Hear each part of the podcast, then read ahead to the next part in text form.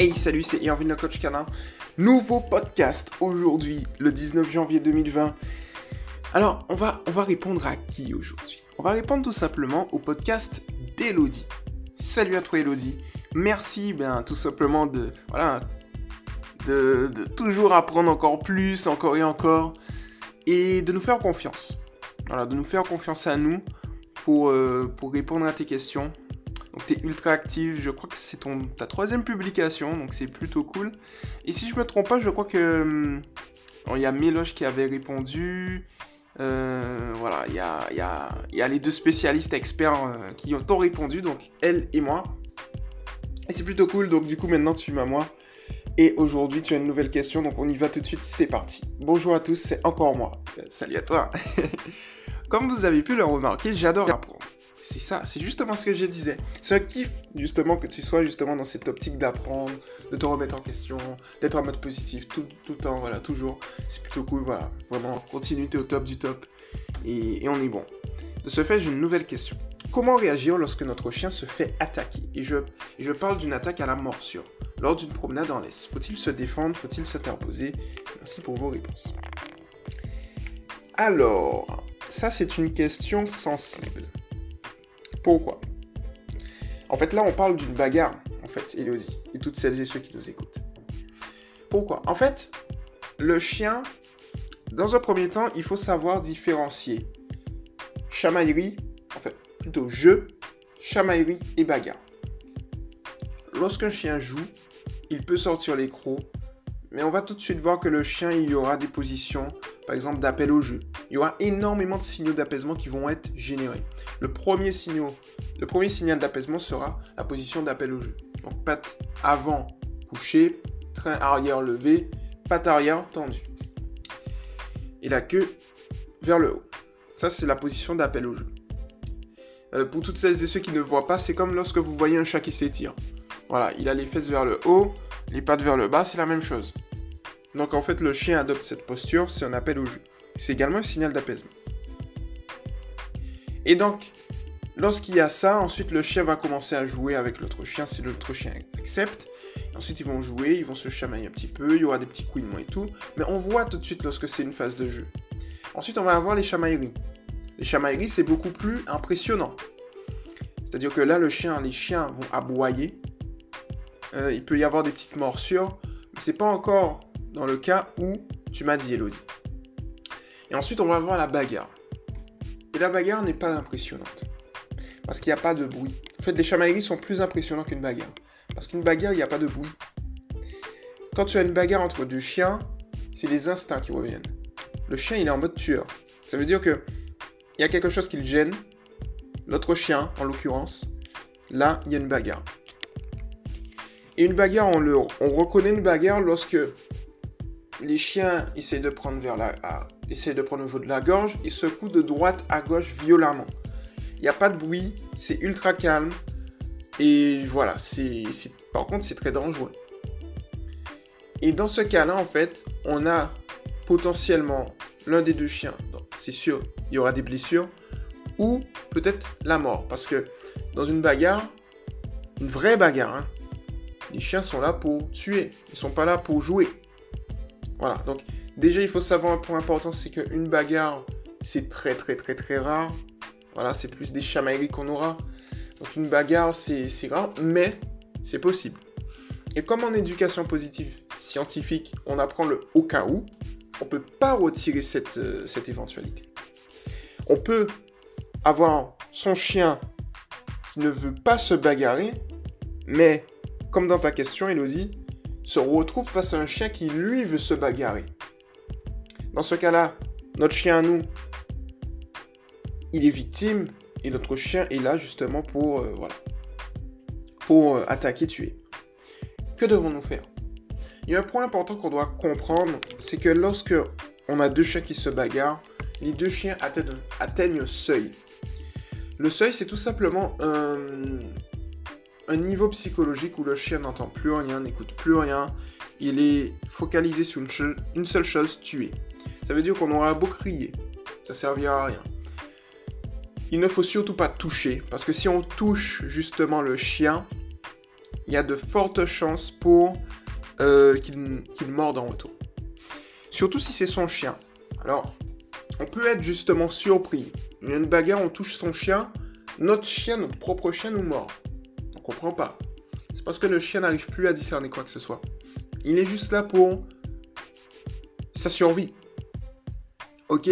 Donc en partant de ce postulat, euh, il faut trouver au final pour régler la situation des éléments qui vont tout simplement permettre justement de rappeler au chien que ok, là tu es en mode survie, mais est-ce qu'il y a un élément encore plus important qui va justement menacer encore plus que ton adversaire?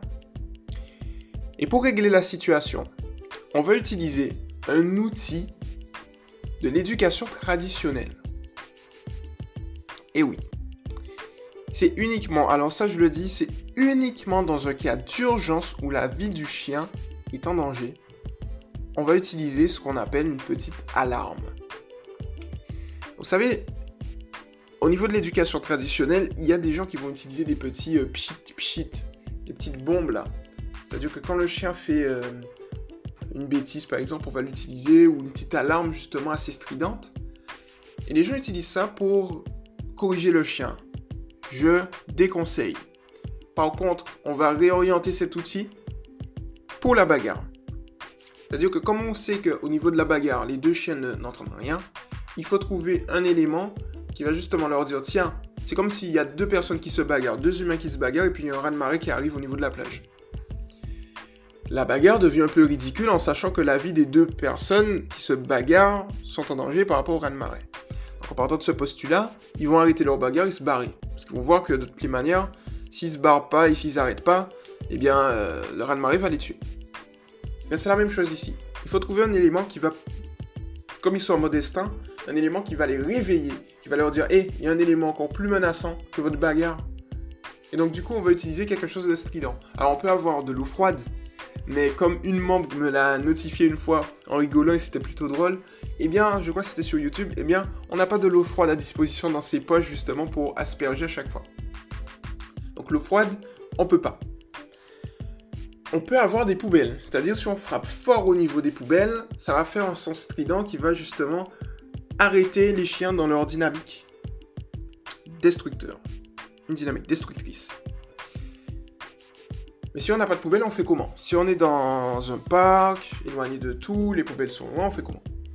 Eh bien moi, je, préconise tout simplement d'utiliser une petite bombe, une petite alarme qui, lorsqu'on appuie dessus, va émettre un bruit strident. Et ce bruit strident va voilà, couper les chiens dans la dynamique. Et donc du coup, ils vont arrêter justement de se bagarrer.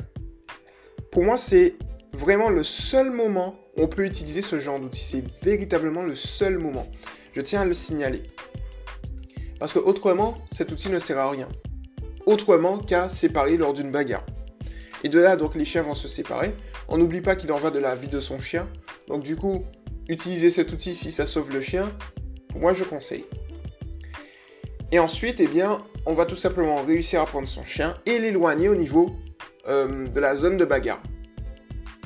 Ensuite, on va calmer son chien parce que c'est comme les humains. Je sais, il faut pas faire de l'anthropomorphisme, mais ici, voilà. C'est comme les humains, en fait, ici. Quand une personne se bagarre, il faut la calmer. Ensuite, lorsque le chien est totalement calmé, il est bien, on va retourner au niveau de la zone où il y a eu la bagarre pour le féliciter ici. On lui demande un assis au niveau de cette zone et on le félicite. Parce que lorsqu'on va le, féliciter justement à cet endroit, il va pas assimiler à l'avenir euh, cet environnement à, euh, je dirais, un mauvais endroit. Donc du coup, ça c'est top. Et lorsqu'on va faire ça comme ça au final, ça va nous permettre de, j'allais dire, de brûler le feu, d'éteindre le feu. Ok? Voilà. Dans la même optique, euh, ensuite, on va le lendemain, par exemple, revenir sur les lieux de, la bagarre. on va refaire la même chose.